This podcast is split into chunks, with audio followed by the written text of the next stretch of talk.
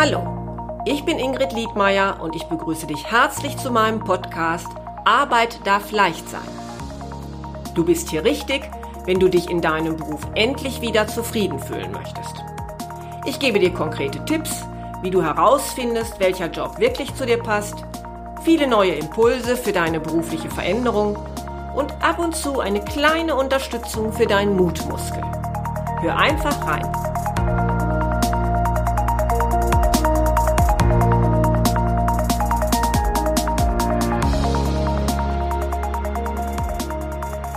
Schön, dass du heute wieder zuhörst und ich freue mich sehr, heute Christina Tietke aus Hamburg bei mir im Interview zu haben. Ohne Christina gäbe es diesen Podcast vielleicht noch gar nicht, denn sie ist diejenige, die mir im vorigen Jahr mit Hilfe ihrer selbsterklärenden Videos gezeigt hat, dass die Technik hinter einem Podcast wesentlich leichter zu erlernen ist, als ich dachte. Sie ist Inhaberin einer Podcast-Agentur und hat natürlich auch einen eigenen Podcast namens Podcasts Marketing Wachstum. Christinas Berufsweg war nicht gerade das, was man als geradlinigen Berufsweg bezeichnet. Und über diesen Weg sowie die zu bewältigenden Herausforderungen möchte ich heute gerne mit ihr sprechen. Hallo Christina. Hi, hallo. Ja, wie ist das denn eigentlich, wenn man einmal nicht andere dabei unterstützt, einen Podcast zu erstellen oder den eigenen zu produzieren, sondern selbst Interviewpartnerin in einem ist. Das ist total witzig. das ist total lustig. Weil wir beide ja nun auch äh, das erste Mal in Kontakt standen, damals im Zuge meiner Podcast-Challenge, äh, damals noch bei Facebook. Genau. Und äh, finde ich total schön zu sehen, also jetzt auch ähm, so ja weiter nach noch zu sehen, dass das Ganze einfach Früchte trägt und äh, dass da so hier und da so einzelne Podcasts aus dem Boden schießen, die irgendwie, wo ich, sage ich mal, so ein bisschen den Grundstein legen konnte oder ein bisschen Mut machen konnte, dass das passiert und jetzt selber dabei zu sein, ist natürlich umso cooler. Ja, schön. Ja. Ähm, jetzt ist es natürlich so, wie gesagt, du bist Inhaberin einer Podcast-Agentur, aber jetzt gibt es ja keinen Ausbildungsberuf, Agenturleiterin oder mhm. Podcast-Unterstützerin. Vielleicht erzählst du uns erst einmal, wo du ursprünglich in deinem Berufsleben begonnen hast. Also was war das und vielleicht wie ist es dazu gekommen? Ja, wo habe ich begonnen? also begonnen habe ich ähm, im Prinzip mit einer Friseurausbildung. Mhm. Ja, ich habe eine Ausbildung zur Friseurin gemacht und auch der Weg dahin war nicht ganz so einfach. Also es war nie mein Wunschberuf, es war nie das, was ich machen wollte. Ah, okay. Ähm, genau genommen hatte ich nach der Schule überhaupt gar keinen Schimmer, was ich eigentlich wollte. Es war viel zu früh. Also aus heutiger Sicht würde ich sagen, mit 16 aus der Schule zu gehen, ähm, ohne irgendeinen Plan davon zu haben, wie es weitergehen soll, war so ziemlich das Bescheuertste, was ich machen konnte. so. Mhm. Also es war einfach zu früh, aber ich wollte definitiv mein eigenes Geld verdienen, mein eigenes Leben leben. Also ähm, ja, musste irgendwie was her. Und ich habe dann relativ viel Zeit mir noch genommen, so ein, zwei Jahre, um so ein bisschen Findungsphase einzubauen. Also ich habe Praktika gemacht, ich habe äh, gejobbt, ich habe äh, vom Berufsbildungswerk, glaube ich, damals noch hier und da irgendwie eine Schulung mitgenommen und nach wie vor aber keinen Plan gehabt. Ich wollte gern was Kreatives machen und die Wege waren so wahnsinnig kompliziert, da dran zu kommen und ja, Absagen über Absagen und irgendwann kam dann so ein bisschen der Druck der Eltern dazu. Ne? Mhm. Also meine Mutter war damals, ähm, ich sag mal, noch ein bisschen altmodisch eingestellt, so nach dem Motto, du musst jetzt eine Ausbildung machen. Du musst erstmal eine Ausbildung in der Tasche haben, abschließen, die kann dir dann keiner mehr nehmen und danach kannst du immer noch mal weitersehen. So, das war immer ihre Einstellung und ja, als ich dann, sage ich mal, nicht schnell genug selber den Weg gefunden habe, hat sie dann irgendwann so ein bisschen nachgeschubst und da war einfach dieser, ja, diese Ausbildung zur Friseurin, das war halt schön einfach. Ne? Da gab es damals relativ viele Lehrstellen, an die man relativ einfach rangekommen ist. Also war es damals tatsächlich der Weg des geringsten Widerstands, dann irgendwann dem nachzugeben und in diese Lehre zu gehen.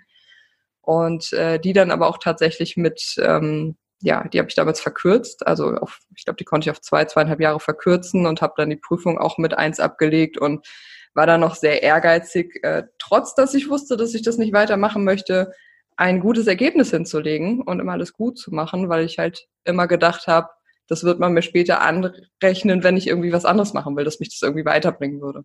Mhm. Was mhm. leider aber nicht so war.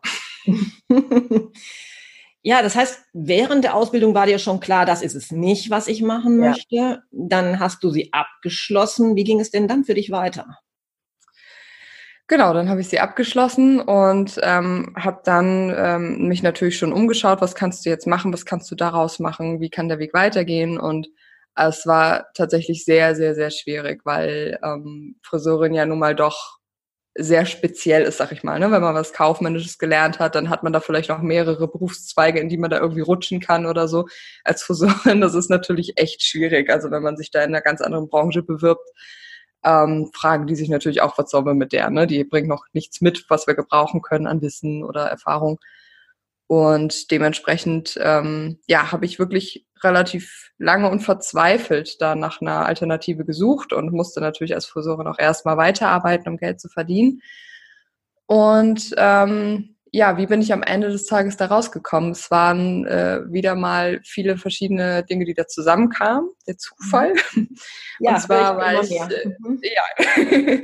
und zwar ähm, bin ich an einen Salon geraten mit einem, also es war eine Kette damals und dort gab es eine Salonleitung.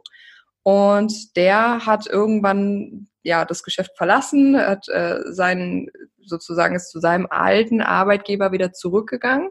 Und das war damals eine Firma, die Haarverlängerung vertrieben hat und geschult hat.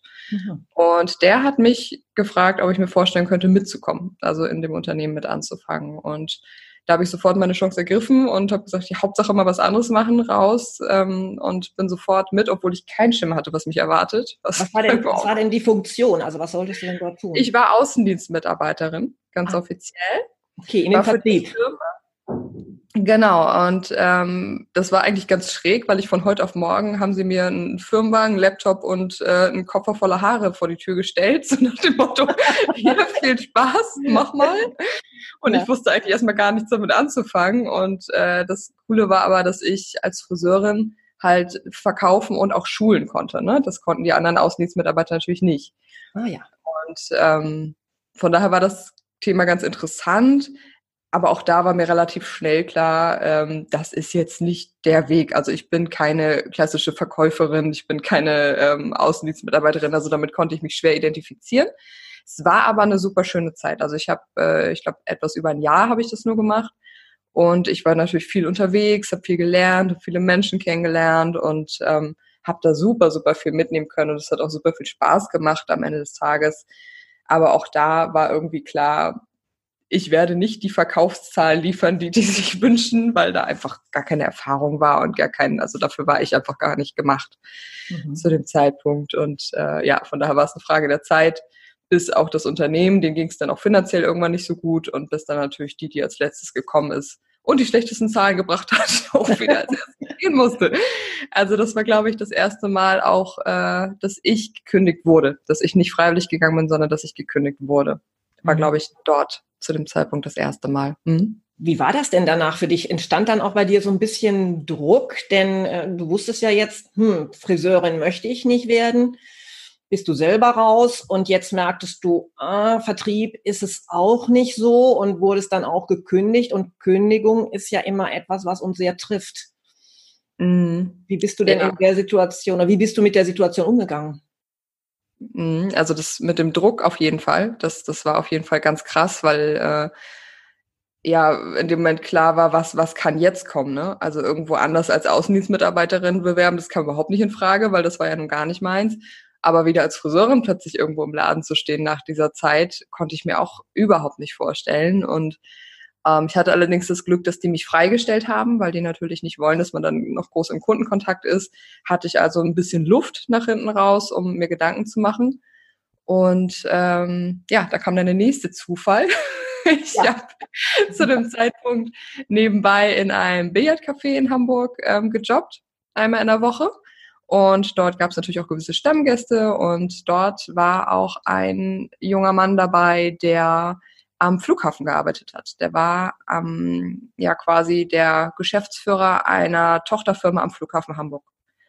Und der kannte mich schon eine Weile und kriegte natürlich auch so ein bisschen mit, was da bei mir los war und meine Verzweiflung, was mache ich jetzt? Und der hat irgendwann tatsächlich aus einer, quasi aus einer Bierlaune heraus wirklich, ähm, aus Spaß zu mir gesagt, sein Betriebsleiter würde in Urlaub gehen für drei Wochen, er braucht noch eine Vertretung. Wenn ich jetzt eh freigestellt wäre, dann könnte ich das ja machen. Und wir haben natürlich drüber gelacht und ich habe gesagt, natürlich, ich vertrete deinen Betriebsleiter am Flughafen Hamburg, gar kein Problem.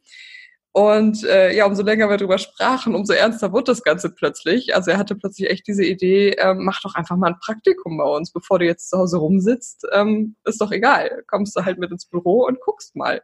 Toll.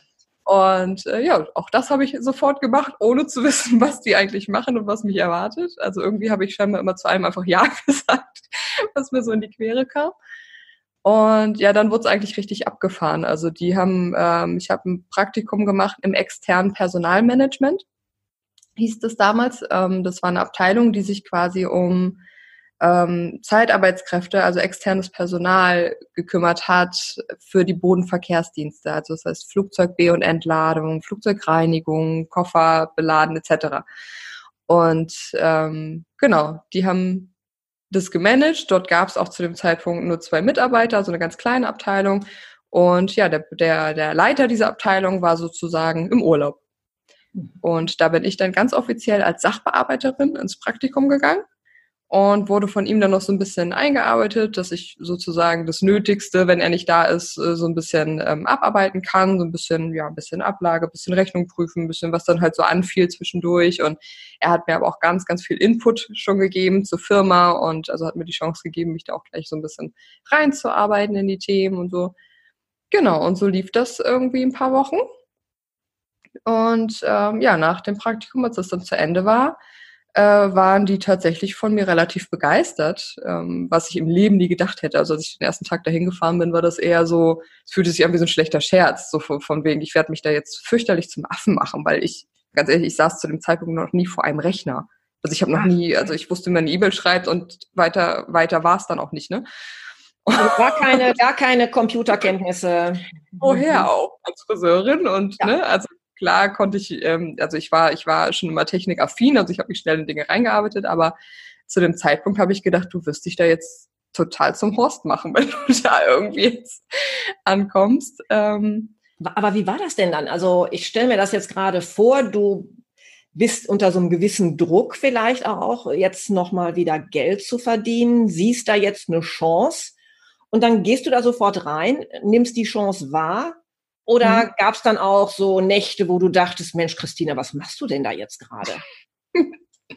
Also es gab tatsächlich schlaflose Nächte, aber wenn ich so zurückdenke, ich glaube, das ging nie um finanzielle Ängste oder Sorgen, sondern diese schlaflosen Nächte waren wirklich eher, weil es unheimlich viel Input war. Also ich bin wirklich mit einem hochroten, glühenden Kopf jeden Tag nach Hause gegangen, weil ich das so aufgesaugt habe, was man mir dort alles äh, gegeben hat. Man hat mir dann noch Ordner vor die Nase gelegt, von wegen, ach, da kannst du ja mal durchgucken und dann ne, verstehst du das ein bisschen. Und ich habe das wie so ein Schwamm halt alles aufgesaugt, gesaugt, gesaugt. Und, Was gemacht und getan. Ähm, ja, also aber gar nicht mit dem Druck, ich muss jetzt Geld verdienen, sondern einfach dieses, ich wollte den Job gut machen, ich wollte verstehen, was ich da mache. Das war auch schon immer ein großer Anspruch bei mir, dass ich nie etwas einfach nur abarbeite, was man mir hinlegt, sondern ich wollte verstehen, was ich da mache. Ich wollte wissen, warum ich das mache.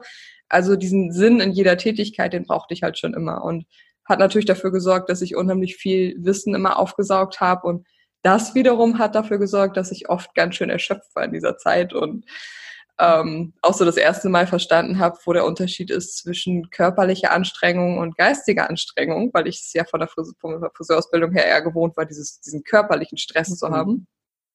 Und es war doch nochmal so ganz anders, ganz, ganz anders. Und ja, die wollten, wie gesagt, die wollten mich dann tatsächlich behalten nach dieser Zeit. Und, du hast äh, gedacht, äh, super oder was, was, was, was passierte gerade? Ich, das war für mich so ein bisschen, bisschen surreal, sagt man das? Surreal. Mhm. ja. Ja. Ähm, ja, das war, ich, ich konnte das gar nicht so richtig glauben, dass, dass ich jetzt irgendwie innerhalb von zwei, drei Wochen irgendwie von der Friseurin plötzlich da am Flughafen sitzen soll und habe mich natürlich riesig gefreut. Ähm, allerdings gab es dann noch mal einen kleinen Rückschlag, weil es eben am Flughafen, also es gibt natürlich äh, dort gewisse Vorgaben, da ist es halt nicht ganz so einfach mit, äh, wir stellen mal eben jemanden von extern ein, sondern da kommt natürlich der Betriebsrat, der schaltet sich ein und dann ähm, wird es natürlich nochmal richtig kompliziert. Ne? Also da muss es eigentlich erstmal eine interne Ausschreibung geben, dann äh, muss da mitbestimmt werden. Ich muss natürlich erstmal ähm, ja, eine Bewerbung einreichen, Gespräche führen. Also ganz so einfach war es dann am Ende nicht, wie der Chef sich das vorgestellt hatte. Die haben uns dann also nochmal ordentlich Steine in den Weg geschmissen, gerade auch, weil der Chef mich privat kannte. Das kriegt natürlich dann auch mal der ein oder andere mit, wo in so einem Konzern dann natürlich sofort geredet wird, ne? Wen, wen schleppt er da an? Und ähm, das ging also ganz schnell. Das war nicht so witzig und das sorgte dafür, dass es am Ende doch nicht so geklappt hat. Also ich konnte nicht sofort übernommen werden und ähm, stand dann also erstmal wieder ein bisschen blöd da, kriegte dann diesen Anruf, wir können den Vertrag nicht fertig machen und wir wissen noch nicht wie und ähm, wir versuchen eine Lösung zu finden. Und dann stand ich halt auch erstmal wieder ohne alles da. Mhm. Ähm, hatte ja nun aber meine Friseurausbildung und meine Mama hat damals schon immer gesagt, komme was wolle, die kann dir keiner mehr nehmen. das hat sich zwar nicht gut angefühlt in dem Moment, aber tatsächlich hat sie in dem Moment irgendwo recht behalten, dass ich relativ schnell kurzfristig an jeder Ecke wieder einen Job gefunden hätte. Und ja. äh, so habe ich mir halt auch wieder einen Job gesucht. Ganz bewusst ähm, in einer größeren Kette auch, weil für mich sehr wichtig war, ich möchte mich nicht in einem kleinen Team, ähm, ich sag mal, einarbeiten und dort Teil des Teams werden, neue Kunden gewinnen etc. Die verlassen sich auf ein, wenn ich jetzt schon weiß, dass ich vielleicht in ein paar Monaten wieder weg sein werde. Mhm. Also das war mehr so eine Notlösung und schon so im genau. Kopf, das wird es nicht auf Dauer sein. Nee, genau. Es war wirklich für mich klar, das ist hier eine Übergangslösung, bis die am Flughafen eine Lösung gefunden haben. Ich habe mit dem Chef auch viel gesprochen in der Zeit. Das, äh, also er hat mich da so ein bisschen auf Laufenden gehalten, dass ich weiß, die sind auch dran, wollen mich nach wie vor haben. Und deswegen war es auch okay, so als Übergangslösung. Ne? Mir war nur wichtig, dass ich halt nicht ja dem Betrieb gegenüber, dass ich da fair bin und äh, da nicht jemandem, der langfristig jemanden sucht, ne, mich, mich mhm. da gut einarbeitet. Deswegen passte das mit der großen Kette, die so ein bisschen anonymer einfach ist, mhm. ähm, ganz gut. Ja, und dann verging halt echt noch, ich weiß gar nicht wie lange, ein paar Monate vergingen dann tatsächlich noch, ähm, bis der Flughafen dann anrief und sagte, wir können es erst einmal nur über Zeitarbeit lösen. Mhm. Also, dass die mich sozusagen als Sachbearbeiterin erstmal über ihre interne Zeitarbeitsfirma einstellen. Und war für mich natürlich völlig in Ordnung. Also aus der Situation heraus, wo ich war, hätte ich ja, glaube ich, alles irgendwie genommen, jeden Strohhalm. Und so habe ich das erste Jahr am Flughafen über Zeitarbeit gearbeitet. Okay, genau. dann ist aber irgendwann das wahrscheinlich auch beendet. Genau, das ging dann über ein Jahr und ähm, nach dem Jahr durften sie mich dann offiziell übernehmen. Also aus der Zeitarbeit raus durften sie mich dann einstellen und so bin ich dann von der Zeitarbeiterin zur Flughafenmitarbeiterin geworden oder der Tochtergesellschaft. Und was dann aber passierte, war, dass der Geschäftsführer der Firma auf mich zukam und mich fragte, ob ich mir auch vorstellen könnte, die Assistenz der Geschäftsführung zu machen, also seine Assistentin zu werden. Und das war ja, das erste Mal hoch. Das war das erste Mal, dass ich im ersten Moment ihm mit großen Augen anguckte und gesagt habe, nein. Also das war das erste Mal, dass ich nicht sofort Ja gesagt habe, dass ich wirklich gesagt habe, ehrlich gesagt, nein. Also ich kann es mir gar nicht vorstellen, weil wie komme ich dazu? Also für mich war das wirklich so, was kann ich, was kann ich, äh, was bringe ich mit, was, was ich, ich kann das doch gar nicht. Also das war das erste Mal so, dass ich ganz klar gesagt habe, dass das wie nein, also völlig, äh, völlig überfordert irgendwie gewesen. Ja. Und also er war dann aber, ne? das, was wir Frauen vielleicht schnell machen, ne? sozusagen, oh nein, das kann ich nicht. Also wo, wo ja. Männer vielleicht eher sagen, oh Mensch, eine Chance, greife ich zu. Und wir Frauen erstmal so ein bisschen anfangen, wieder so an uns zu zweifeln. Ne? Mhm. Also das war ja auch, ich hatte ja nun auch null Hintergrund, wie gesagt. Ne? Also ich hatte natürlich jetzt das ein Jahr in der Sachbearbeitung da gemacht, klar. Aber trotzdem ist das ja nochmal was anderes irgendwie, das, das ähm, ja, ich habe ja die ganzen anderen Abteilungen kannte ich noch gar nicht so gut und dann da plötzlich irgendwie beim Chef zu sitzen und da, also ich konnte mir da gar nichts drunter vorstellen ähm, und wusste auch gar nicht, wie er da so drauf kam und er nahm mir dann aber auch ganz schnell so die Angst, dass er sagte, ähm, ich glaube, du überschätzt das ein bisschen, weil er sagte, im Endeffekt muss er jeden, den er da hinsetzt, muss er einarbeiten, egal mit was für einer Erfahrung der kommt, egal aus was für einem Unternehmen diejenige kommt, er müsste jede dort neu einarbeiten. Er hatte bisher keine Assistentin, weil er es immer nicht wollte. Und äh, da sagte er, dass, dass ihm in dem Moment das Menschliche und das Vertrauensverhältnis wesentlich wichtiger wäre als die fachlichen Kenntnisse. Die, ah, das finde ich jetzt nochmal ganz, ganz wichtig, dass du das sagst, weil ich glaube, dass das uns nochmal so deutlich macht als Jobsuchende, dass wir mehr darauf vertrauen müssen, nicht alles mitzubringen, mitbringen zu müssen, was in einer Stellenbeschreibung steht, ne? sondern dass mhm. auch ganz viel möglich ist durch die Bereitschaft, einfach dazu zu lernen. Absolut.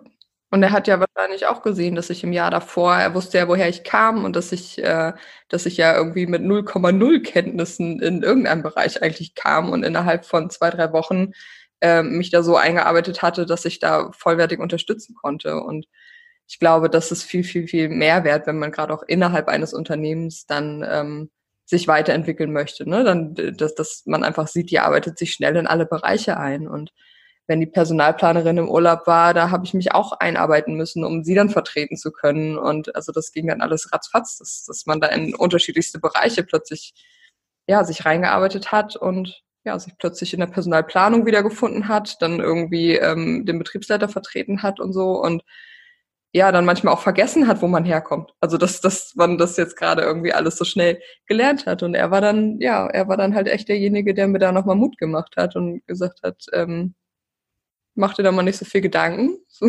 einarbeiten muss sich jeder. Und ja, dass eben dieses Menschliche einfach, ähm, das glaube ich auch das, was oft unterschätzt wird, ne? Dass, dass es da draußen doch noch Vorgesetzte gibt, die durchaus nicht nur den Lebenslauf und das Fachliche beurteilen, sondern eben auch die Soft Skills, die, genau. dieses Menschliche, die Natur der Person, dass man auch reinpasst ins Unternehmen, dass man eine gute Energie ins Unternehmen bringt, dass man da irgendwie äh, gut reinpasst und ja, was Positives bewirkt. Ich glaube, das ist das, was ich, was ich auch oft in Unternehmen gemacht habe, dass ich ähm, ja, dass ich einfach so, sozusagen die gute Seele nachher irgendwie wurde das oft genannt einfach für so ein bisschen Zusammenhalt gesorgt habe geschaut habe dass, dass es allen gut geht und so ein bisschen ähm, ja dieses empathische was mhm. vielleicht auch nicht immer jeder mitbringt der so sehr fachlich unterwegs ist ja das heißt du hast ja ganz viel Flexibilität gezeigt in dem was du gemacht hast und was für deinen Arbeitgeber wahrscheinlich angenehm war, du warst relativ unkompliziert. Hm? Du hast nicht jedes ja. Mal hinterfragt, muss ich das eigentlich machen? Ist ja gar nicht meine Aufgabe, weiß ich gar nicht, wie es geht, sondern mhm. du hast losgelegt. Ja, genau, mhm. genau. Also der wusste, glaube ich, bei mir auch, dass ich das, ja, dass man mir eigentlich alles auf den Tisch schmeißen kann es war nachher auch wirklich so, dass, dass er selber von vielen Dingen keine Ahnung hatte, ähm, die da irgendwie auf dem Tisch lagen. Also jetzt nicht von seinen Sachen, sondern einfach von bürokratischen Dingen, die da halt passierten. Ne? Da lag dann, also ich bin mal am ersten Arbeitstag dort wirklich hingekommen und da lag ein Schreibtisch voll mit irgendwelchen Akten. Und er konnte mir selber nicht wirklich sagen, was das ist, weil das irgendwie eine Vorgängerin dort liegen lassen hat und keiner so richtig wusste, wie läuft's jetzt eigentlich so mit interner Post und was da halt alles so passiert. Und das heißt, ich saß, ich saß an diesem Schreibtisch voller Zettel und keiner hat mich wirklich einarbeiten können zu dem Zeitpunkt, weil keiner da war, der es hätte machen können. Und äh, so habe ich wirklich Akte für Akte, Zettel für Zettel mich durch diesen Schreibtisch gearbeitet und habe versucht, die Kontakte rauszufinden, wer ist mein Ansprechpartner wo und habe die Leute angerufen und gefragt, was mache ich damit, was mache ich hiermit, äh, wie wird das gemacht, wie läuft jenes und äh, habe mich da wirklich so durchgearbeitet, bis ich nachher alles wusste, was ich wissen muss. Und ähm, ja, nachher war ich relativ schnell, wurde ich dann irgendwie zur Ansprechpartnerin für die anderen Kollegen, für, für solche Dinge, die dann manchmal schon 20 Jahre im Unternehmen waren. Also das war eigentlich im Nachhinein betrachtet ziemlich abgefahren. Ja, ein, ein toller Weg. Und deshalb standst du ja auch schon auf meiner Wunschliste für einen Podcast, wo ich noch gar keinen Podcast hatte, weil dein Weg einfach so deutlich macht, dass man nicht irgendwo stehen bleiben muss, wo man mit begonnen hat, sondern dass wir ganz mhm. viel selber tun können, um uns weiterzuentwickeln und um neue Wege zu gehen. Und jetzt wissen wir ja auch, da bei dieser Stelle ist es nicht geblieben. Mhm. Wie ging es also weiter? Wahnsinn eigentlich, wenn ich das, wenn ich das selber mal so durchspiele, ist echt irre. Ähm, wie ging es weiter? Also da äh, in dieser Position, ich glaube, das war tatsächlich bisher die längste Position, die ich hatte. Das waren vier, fünf Jahre, die ich dort verbracht habe am Flughafen. Und von dort ging es dann nochmal zurück in die Personalabteilung zuletzt. Das war so meine letzte Station am Flughafen, ähm, weil oh, dort einfach ganz viel Unterstützung benötigt wurde. Also jeder kennt irgendwie so aus den, aus den Sommerferien die Radiodurchsagen mit dem Personalmangel wegen den Flugverspätungen und so weiter und so fort. Und da war halt immer High Life in der Abteilung, also gerade im externen Personalmanagement, wo es um die Zeitarbeiter ging. Ähm, ja, war dann doch eine relativ hohe Fluktuationsrate auch. Das heißt, es wurden unheimlich viel Bewerbungen geschickt, es wurde wurden unheimlich viel Gespräche geführt etc. Und da wurde dann dringend Unterstützung gebraucht. Da habe ich dann erst nebenbei so ein bisschen mit unterstützt, neben meiner eigentlichen Tätigkeit. Und nachher war es so, dass ähm, dort die Dame, die dort saß, quasi die Position gewechselt hat und ja, dort jemand gesucht wurde, der jetzt also rekrutiert und so kam es, dass ich plötzlich in dieser Position saß und sozusagen das eigentlich die Abteilung, wo ich damals angefangen habe, Praktikum, ähm, ja, dass ich dort eigentlich das Recruiting übernommen habe. Also das heißt, äh, die Bewerbung gesichtet habe, Bewerbungsgespräche geführt habe, die äh, Leute eingestellt habe, etc. Also wieder sehr spannend, weil dafür eigentlich Menschen ausgebildet werden, teilweise das Menschen machen, die ein entsprechendes Studium haben. Mhm. Und du hast es geschafft, durch deine Kenntnisse, durch deine Bereitschaft, dich in Neues einzuarbeiten, durch viel Flexibilität, durch viel Offenheit, einen solchen Weg zu gehen. Also eigentlich unglaublich. Hm? Eigentlich ziemlich cool, wenn man da so drüber nachdenkt. Allerdings war es in dem Moment ähm, oder in den Momenten hat es mich natürlich nicht wirklich beliebt gemacht. Ne? Genau das, was du gerade gesagt hast. Also dass, dass dort natürlich ähm, Menschen auch arbeiten, ich sag mal, am, am Flughafen selber, die das, die das mitkriegen, oder aber auch von extern, die mitbekommen, hey, da gab es jetzt gar keine Ausschreibung oder da habe ich mich auch drauf beworben oder die dann eben das Studium mitbringen, die dann eben die Berufserfahrung mitbringen bei solchen Menschen war ich natürlich zu der Zeit nicht sonderlich beliebt. Ne? Um, und die haben sich gemacht? natürlich.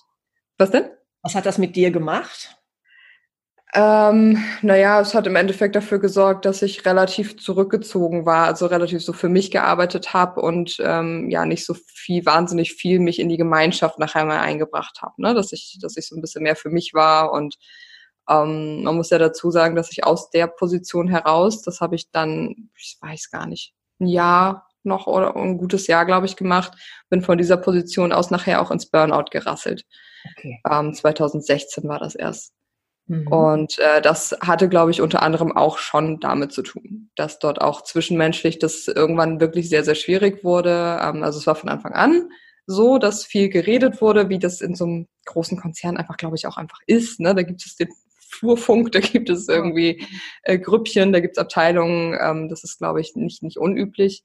Mhm. Aber äh, ja, das ist natürlich, wenn man das immer einen sehr langen Zeitraum äh, ja, erlebt und ja selber ja noch relativ jung ist und äh, noch nicht so gestanden ist und vielleicht selber noch gar nicht so selbstbewusst in dem, was man da tut, äh, hinterlässt das, glaube ich, schon seine Spuren. Also mir ging es zu dem Zeitpunkt nicht schlecht oder so, aber wie man ja gesehen hat, irgendwann hat es mich dann scheinbar eingeholt dass es dann halt doch ähm, ja wirklich schwierig wurde. Also wo ich dann gemerkt habe, okay, ich werde am Anfang war es noch alles äh, mit viel Humor und lustig und ich hatte immer meine zwei, drei, vier, fünf Leute, mit denen ich eng zusammengearbeitet habe, wo alles schön war.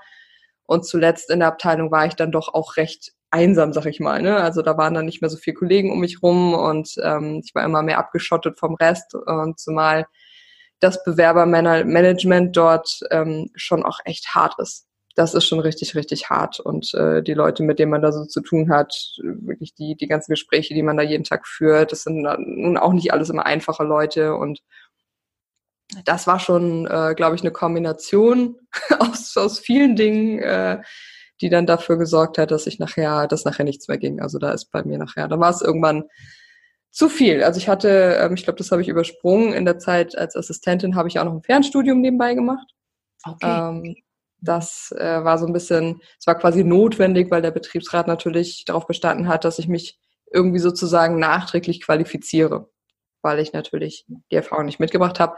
Und äh, so hat man mir angeboten, ein äh, Fernstudium zu machen. Also man hat mir quasi ein bisschen Zeit dafür auch eingeräumt, dass ich, dass ich dort auch lernen konnte und so. Und das war also sehr, sehr cool und habe dann ja zur Wirtschaftsfachwirtin das äh, Studium abgeschlossen und danach bin ich in die Abteilung gewechselt, genau. Und ich glaube, das alles in allem war halt am Ende einfach too much und ich habe es halt währenddessen gar nicht so mitgekriegt und habe funktioniert und äh, wollte ja auch alles gut machen und richtig machen und so. Und irgendwann holt es einen dann halt mal ein. Ne? Das ist ja so typisch eben auch beim Burnout, ne? dass es die Leute erwischt, die gerade sehr engagiert ihrer Aufgabe nachgehen und eigentlich das sehr gerne machen, was sie tun, aber eben zu viel und das gar nicht so merken, wann eigentlich mal Stopp ist und wann man denn mal eine Erholungsphase einbauen sollte. Und ja, vielleicht kam dann dazu noch diese persönliche Isolation, die sich da so herauskristallisierte. Ne? Ja. Also ich glaube, wenn der Ausgleich auch so fehlt, ne, weil man dann irgendwie, irgendwann gibt's dann nur noch den Job, weil man halt einfach unheimlich viel Zeit dort verbringt und vielleicht auch privat. Also zu dem Zeitpunkt war bei mir privat auch nicht so viel mit, mit Freundschaften und so, weil ich viel umgezogen bin und also ich glaube, es gab einfach unheimlich wenig Ausgleich. Und wenn dann auch noch die Kollegen wegfallen, wo man sich dann sozial austauscht und nach Feierabend und so, die dann auch nicht mehr so da waren, ähm, ich glaube, dann wird's halt irgendwann schwierig. Dann ist es eine Frage der Zeit, bis ein das mhm. umhaut sozusagen. Hm. Ja, ja. Was war denn dann die Folge daraus für dich?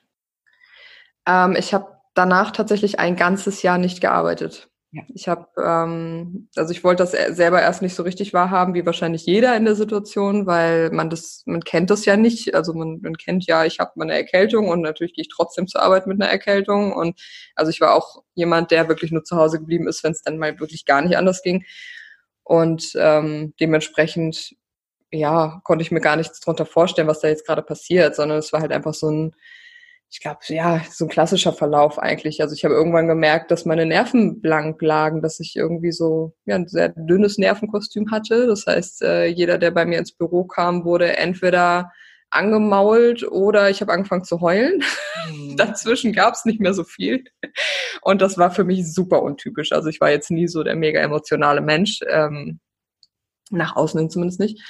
Und ja, dann gab es irgendwann nur noch dieses Schwarz-Weiß. So, ich, ich war, war plötzlich relativ nah am Wasser gebaut, war relativ schnell auch auf die Palme zu bringen und ähm, ja, irgendwann saß ich zu Hause und äh, es ging, ich war nur noch am Heulen, wusste eigentlich gar nicht warum, also es gab keinen Anlass und äh, war irgendwie völlig auf. Also so die Nerven lagen völlig blank und ohne dass es, dass ich das hätte zuordnen können, warum eigentlich. Und mein Freund sagte dann damals, ähm, du bleibst jetzt erstmal zu Hause. Also er war derjenige, der dann irgendwann so die Reißleine gezogen hat und gesagt hat, so, du gehst jetzt erstmal zum Arzt und lässt dich mal ein, zwei Wochen echt krank schreiben und ruhst dich erstmal aus. Und für mich war dann auch klar, klar, zwei Wochen kriege ich hin.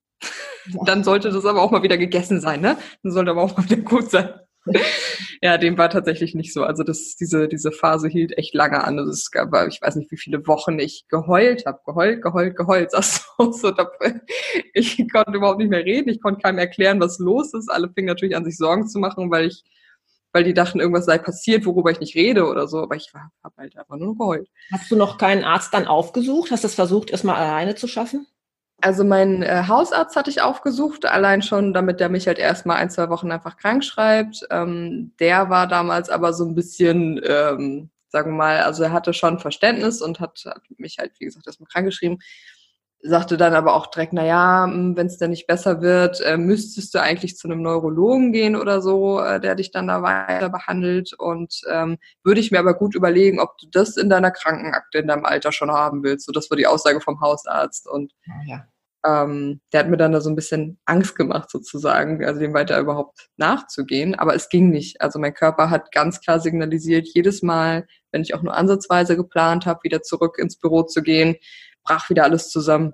Also dann wurde sofort wieder schlimmer mental und ähm, ging überhaupt nicht. Und ich hab's, bin dann zu einer Neurologin gegangen und ähm, die hat mir dann am ersten Termin direkt äh, eine Packung Antidepressiva in die Hand gedrückt, äh, die ich persönlich in die nächste Tonne geschmissen habe, weil ich das ganz absurd fand, die zu nehmen.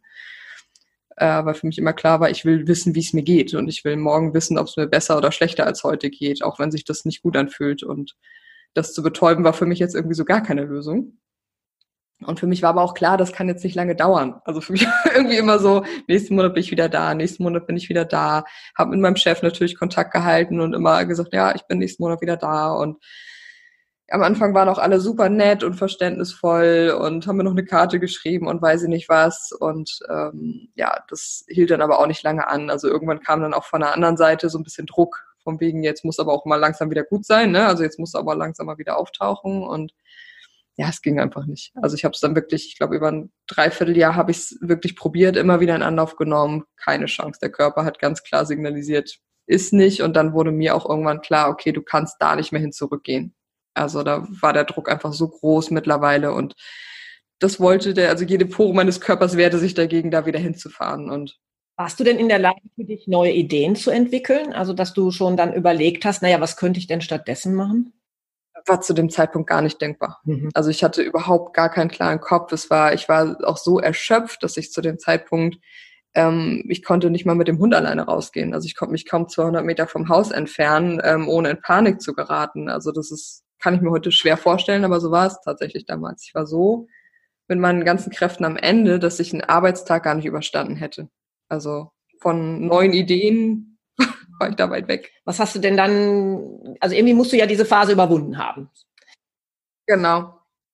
Also es ist tatsächlich, ähm, also ich habe die Kündigung dann eingereicht nach einem Dreivierteljahr, als ich gemerkt habe, da kannst du eh nicht hin zurück, habe ich gekündigt, einfach um diesen Druck erstmal auch loszuwerden, dass da jetzt die ganze Zeit jemand sitzt, der wartet und ähm, ja, jede Woche fragt, wo ich denn bleibe. Und genau, das habe ich als erstes mal losgelassen, habe mir dann ähm, noch ein, zwei Monate gegeben, um, um wieder zu Kräften zu kommen. Und sobald ich dann gemerkt habe, okay, so langsam, so langsam geht's wieder. Also ich habe natürlich auch psychologische Hilfe in Anspruch genommen, ähm, habe hab da viel geredet und geredet und ähm, natürlich arbeitet man dann auch andere Dinge, private Dinge auf und so weiter. Und als ich gemerkt habe, dass ich so langsam wieder zu Kräften komme, dass ich also mal wieder in der Lage bin, eigenständig äh, überhaupt mal ums Haus zu laufen und irgendwie, dass langsam mal wieder was geht, habe ich mich angefangen umzuschauen, was könntest du jetzt eigentlich machen und habe dann eine Teilzeitstelle zufällig im Internet gefunden. Ähm, die war auch nicht so weit weg, die war wirklich nur ein Ort weiter und äh, das war ein süßes kleines Architekturbüro. Okay. Also auch wieder eine ganz andere Branche, aber die haben halt eine Teamassistenz mhm. gesucht.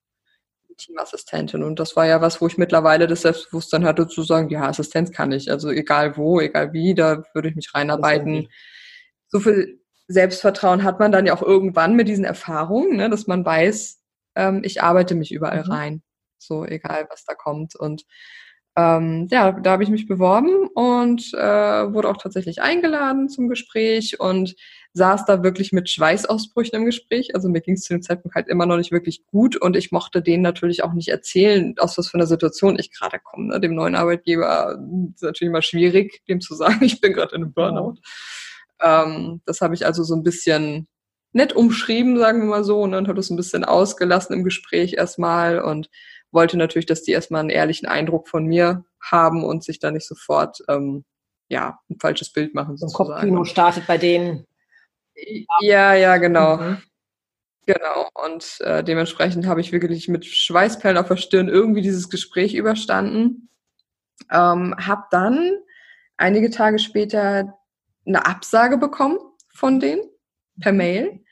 Und da stand dann aber der Satz drunter, ähm, also es war so eine Standardabsage, stand aber Satz drunter, wenn ich äh, äh, genaueres wissen möchte über die Beweggründe der Absage, dann könnte ich mich gerne telefonisch melden.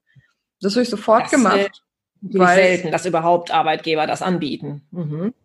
Absolut, absolut. Aber das war, das waren zwei Architekten und der eine von beiden, der sich so um dieses Thema gekümmert hat, der war da auch sehr, sehr, sehr menschlich, sehr nahbar und der ähm, hatte das dann so drunter geschrieben, den Satz, dass er mir dazu gerne was erzählen kann. Und ich war nämlich ganz entsetzt, weil ich eigentlich ein total gutes Gefühl nach diesem Gespräch hatte. Also, dass die mich wollen. Das war mir nach dem Gespräch total klar, dass die begeistert von mir waren. Und äh, kann man mal sehen, wie selbstbewusst ich da geworden bin, im Gegensatz zum Flughafen. Aber deswegen war ich, war ich recht schockiert über diese Absage so, so schnell auch und habe den echt angerufen und habe gesagt, ich würde es tatsächlich gerne verstehen, ich würde gerne wissen, warum. Und äh, der hat mir dann gesagt, dass die beiden das Gefühl haben, dass ich unterfordert wäre bei denen. Ah, kein, kein untypisches ähm, Ausschlusskriterium. Das ist in der Tat okay. etwas, womit man auch sich schwer tun kann bei einer Bewerbung, dass wir vielleicht mit unserer Bewerbung zeigen, hm, eigentlich bin ich zu besserem berufen und der Arbeitgeber dann Sorge hat, naja, vielleicht will der das hier nur so als Übergangsjob machen für ein halbes Jahr und dann muss ich wieder jemanden neu einarbeiten. Also zeigt mhm. schon, mhm. dass, ähm, dass man auch vielleicht bei so einem Bewerbungsgespräch immer deutlich machen muss, also das hier, was Sie mir bieten, das erscheint mir wirklich attraktiv. Das möchte ich gerne machen. Vielleicht erzählst genau. du mal, wie hast du sie denn dann überzeugt? Ja, es war, ähm, also erstmal war, war ich total baff, also es war total schön für mich zu hören, weil es natürlich für mich plötzlich komplett umgekehrte Welt war. Ne? Also sonst war ich ja die kleine, ich, sag, ich habe immer gesagt, ich bin die kleine doofe Friseurin in, in den Augen der anderen und musste mich immer sehr beweisen und sehr, ähm, ja, sehr kreativ sein, um irgendwie zu zeigen, ich kann was, ich, ich, ne, ich arbeite mich schnell ein und die mussten immer sehr viel Vertrauensvorschuss geben und so und jetzt plötzlich war es andersrum, dass mir jemand sagt, ich habe das Gefühl, sie sind überqualifiziert oder sie sind würden sich bei uns langweilen. Das war erstmal ganz schräg für mich, dass ich gedacht habe, okay, krass. Mhm. Ähm, das war ja die erste Erfahrung. Was hat meine Bewerbung jetzt eigentlich für eine Wirkung mit diesen Erfahrungen, die ich dort am Flughafen gemacht habe? Das war ja auch das erste Mal, dass ich eine Bewerbung so geschrieben habe. Kam das vielleicht auch so ein bisschen aus der Sorge, dass die wussten, ah ja, du kommst jetzt aus so einem Riesenunternehmen und jetzt bewirbt die sich hier bei unserem kleinen Architekturbüro. Also das ist einfach ähm, so ein Größenverhältnis aus deren Sicht war, was nicht stimmte? Klar, wahrscheinlich. Und ich habe ja auch diese Positionswechsel dann noch gehabt und habe in meiner Bewerbung dann auch noch, ähm, weil ich natürlich immer noch auf dem Trichter war, ähm, dass ich nicht genug biete, weil ich eben nicht die Ausbildung habe, nicht das Studium habe und sowas, was die eigentlich so klassischerweise sehen, nicht die kaufmännische Ausbildung habe. Ähm, deswegen habe ich natürlich auch echt auf die Kacke gehauen in meiner Bewerbung und habe da wirklich jede Position, die ich da besetzt habe am Flughafen, wirklich auch mit den Tätigkeiten aufgeführt ne? und habe da wirklich drunter geschrieben, was beinhaltet das, wenn ich Sachbearbeiterin am externen Personalmanagement bin. Das weiß ja auch gar nicht jeder, mhm. was man mhm. da so macht. Und da habe ich vielleicht für diesen Job ein bisschen zu dick aufgetragen. in dem Moment. Also grundsätzlich äh, ist das sicherlich ein richtiger Weg, dass man eine genaue Beschreibung macht. Hm? Aber ja, genau. Es war, es war aber gut, dass wir gesprochen haben. War gut, dass wir gesprochen haben, weil er hat mir das dann äh, so erklärt, dass, was die Bedenken sind von deren Seite. Und äh, ja, dass sie das Gefühl hätten, dass das, was sie für mich zu tun haben, wäre für mich nicht genug, dass ich mich nach einer Zeit X dann langweilen würde und die nicht mehr Input für mich hätten sozusagen. Und ähm, aus heutiger Sicht muss ich sagen, sie lagen auch gar nicht so verkehrt mit ihrer Vermutung. Ehrlich gesagt hatten sie sogar recht, ähm, ein Stück weit. Ähm, ja. Also ich habe den Job dann bekommen. Also hatte, ich habe ich hab ihnen dann erklärt, was zu dem Zeitpunkt definitiv auch genau so war, dass, dass der Job für mich, also ich habe natürlich, wie gesagt, den Burnout nicht in der Form erwähnt, aber dass der Job für mich momentan ähm, sozusagen nebensächlich ist, in Anführungsstrichen, weil eben mein Freund äh, sich auch selbstständig gemacht hatte. Der hatte eine große Dachdeckerei und Dort habe ich ähm, halt auch viel unterstützt, habe da ein bisschen in der Buchhaltung geholfen. Wir hatten ein riesengroßes Haus zu dem Zeitpunkt und so weiter. Also ich hatte da mittlerweile viel auch Privates so um die Ohren, dass ich denen habe ähm, erklären können, dass der Job für mich ähm, nicht sozusagen der Hauptanteil ist und dass ich noch mhm. zusätzliche Dinge nebenbei mache und so und dass es von daher total in Ordnung ist und ähm, Genau. Daraufhin haben sie mich dann halt nochmal da haben wollen zum Gespräch. Also ich bin nochmal hingefahren und wir sind uns tatsächlich einig geworden. Habe auch wirklich ein, ein, gutes Gehalt bekommen. Also ich habe dort nur 25 Stunden die Woche gearbeitet und ähm, ja, habe wie gesagt ein Gehalt bekommen, was aber durchaus auch in der Vollzeitstelle geglichen hat. Also es war wirklich sehr sehr fair und sehr sehr nett und auch das Team war super nett und da habe ich ähm, auch echt eine schöne Zeit verbracht, habe auch wieder viele Dinge gelernt, habe dort äh, mich auch wieder in viele neue Themen eingearbeitet, habe nachher Nebenkostenabrechnungen gemacht für die ganzen Mieter, für die für die Objekte, habe äh, den Bauzeichnern unter die Arme gegriffen und also habe in der Richtung noch mal ganz viel verschiedene tolle Sachen gemacht und äh, genau habe dann parallel angefangen, in meine Selbstständigkeit zu starten irgendwann. Also aber mit, mit welchem Ziel, sage ich mal, oder was sollte denn deine Selbstständigkeit beinhalten? Was war denn dein Gedanke damals? Es gab kein Ziel. Also es war, glaube ich, so ein bisschen wie bei allem, was ich gemacht habe, so diese diese Neugier, einfach mal was Neues machen zu wollen, was anderes machen zu wollen, ohne da ein konkretes Ziel vor Augen zu haben. Aber du musstest ja ein Thema mhm. haben. Also womit sollte sich denn deine Selbstständigkeit beschäftigen? Also ehrlich gesagt habe ich mir nie wirklich vorstellen können, selbstständig zu sein, also dass ich das kann. Das ähm, konnte ich, also ich habe hab das nie, ich hatte nie diesen Gedanken, ich will gerne selbstständig sein oder sowas. War keine Vorbilder in deiner mhm. Familie oder? Überhaupt etwas? nicht. Also da war alles sehr, sehr, bei meiner Mutter, die hat bei der Schufa gearbeitet, ewig lange und davor bei der Post und äh, war immer alles sehr, sehr, also die ist, also die war immer sehr, ich glaube, den größten Krach hatten wir wirklich, als ich damals das erste Mal, als ich meinen Friseurjob geschmissen habe, um da in den Außendienst zu gehen. Also meine Eltern sind da völlig ausgeflippt, weil das für die undenkbar war, war dass man eigenständig seinen Job, seinen sicheren Job kündigt, war für die undenkbar. Konnten die gar nicht verstehen. Und äh, ich habe halt aber witzigerweise schon immer ja da irgendwie komplett nur auf mein Gefühl gehört und habe mich davon null beeinflussen lassen. Ja. Und ja, so war es da. Ich, ich glaube, entstanden ist der Gedanke, weil ich eben so nach einem Jahr in diesem Architekturbüro irgendwann gemerkt habe, ähm, okay, so von meiner Energie her, es darf wieder was kommen. Also bis dato war das so ein bisschen so, ich war dankbar, dass ich nicht zu viel gefordert wurde, dass ich, dass ich langsam machen konnte, dass ich mich langsam wieder einleben konnte in die Arbeitswelt, dass ich so ein nettes Team um mich rum hatte. Das war alles total angenehm. Und dann nach einem Jahr kam so dieses innere, fordern wieder, ne? So, so dieses, äh, so jetzt kann aber mal wieder ein bisschen mehr Input kommen, jetzt kann aber mal wieder, wieder ein bisschen was passieren. Aber jetzt hätte ja nahegelegen, dass du jetzt einfach eine andere Stelle suchst mit neuen Inhalten. Was war denn jetzt der Grund, dass du gesagt hast, ach, jetzt wäre es mal eine Selbstständigkeit? Ich glaube, dass es damals, ähm, was mich, was mich so ein bisschen angefüttert hat, war die Zeit im Burnout, dass wir in der Zeit ähm, und dass ich in der Zeit so flexibel war. Also diese, diese, ich war ja nun ein ganzes Jahr lang, habe ich nicht gearbeitet. Das habe ich ja so logischerweise auch noch nicht erlebt, dass das so einen langen Zeitraum so flexibel ist. Und flexibel im Sinne von, ähm, ich konnte jederzeit Freunde besuchen. Also wenn meine Eltern in Dänemark Urlaub gemacht haben, da bin ich da mal zwei Tage hingefahren, bin auch noch einen spontanen dritten Tag geblieben und habe ähm, ja genau Menschen besuchen können. Ich habe mich überall aufhalten können, wann ich will, wie ich will, mit wem ich will, wie lange ich will.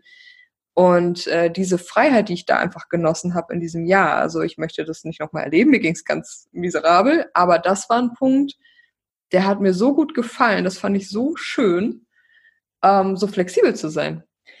Und ich glaube, das war mein größter Anreiz tatsächlich der Selbstständigkeit. Einfach dieses, diese Vorstellung davon, unabhängig zu sein im Sinne von, ich kann mir meine Zeit selber einteilen, ich kann von zu Hause aus arbeiten, aber vor allem, ich kann von überall aus arbeiten. Die Vorstellung, war es tatsächlich, die mich da, ähm, die mich da inspiriert hat. Mhm. Dass, dass ich mir immer, ich hatte, glaube ich, immer so ein Bild vor Augen, wie ich mit meinem Laptop irgendwann unter einer Palme sitze. ja, das ist so das beliebte Berufsziel gerade, ne? Genau, genau. Ja, Christina, aber jetzt, also du warst jetzt beim Flughafen, du warst jetzt in einem Architekturbüro. Wie kommt man denn da zu einer Podcast-Agentur? Also gestartet bin ich damit nicht, sondern ich bin äh, gestartet als virtuelle Assistentin. Okay. Vielleicht erst mal ähm, kurz, was, was das macht, weiß vielleicht nicht jeder Hörer. Virtuelle Assistentin ist im Endeffekt, also das kann, ja, es ist, das kann unheimlich viel beinhalten. Also die klassische Assistenz ähm, erledigt ja im Endeffekt Hilfsaufgaben, hält jemandem den Rücken frei, ähm, ne, sorgt so sozusagen für alles, was im Hintergrund läuft. Und äh, das kann natürlich eher technisches sein, das kann aber auch eher, ähm, weiß nicht, Ablage sein, das kann äh, so, so typische Office-Aufgaben, ne, so ganz, so diese ganz klassische Assistenz sein. Das kann, können je nachdem, für wen man da arbeitet, natürlich unheimlich viele verschiedene Tätigkeiten sein. Also im Grunde und die ähm, Tätigkeit, die du auch vorher, jetzt zuletzt ja, genau. hattest, nur eben virtuell. Das heißt, deine Kunden sitzen nicht vor Ort, sondern irgendwo ganz anders und ihr trefft euch über andere Meetingräume etc. Ja, genau. Also ich kannte das zu dem Zeitpunkt alles selber nicht. Ich hatte noch nie Berührungspunkte mit dieser Online-Welt und äh, habe ich glaube, über irgendeinen Blogartikel. Ich weiß nicht, wonach ich geguckt habe, aber über irgendeinen Blogartikel bin ich überhaupt das erste Mal auf das Thema virtuelle Assistenz gestoßen, habe gelesen, was das, was das ist und hatte dann sofort diese Lampe im Kopf, so das kann ich. Ja. Das kann ich, Assistenz kann ich. das habe ich gelernt jetzt. Und äh, auch wenn ich jetzt noch nicht so dieses Fachwissen hatte, was jetzt Online-Marketing und so weiter angeht, ähm, wusste ich ja nun aber, dass ich mich unheimlich schnell in die Dinge reinarbeiten kann. So viel hatte ich ja über mich mittlerweile gelernt und ähm, wusste auch mittlerweile so ein bisschen meine Stärken einzuschätzen. Also wo ich immer gedacht habe, ich kann nichts, ich bin nichts, ich, ich habe nichts, äh, einfach so vom Fachlichen her. Mhm.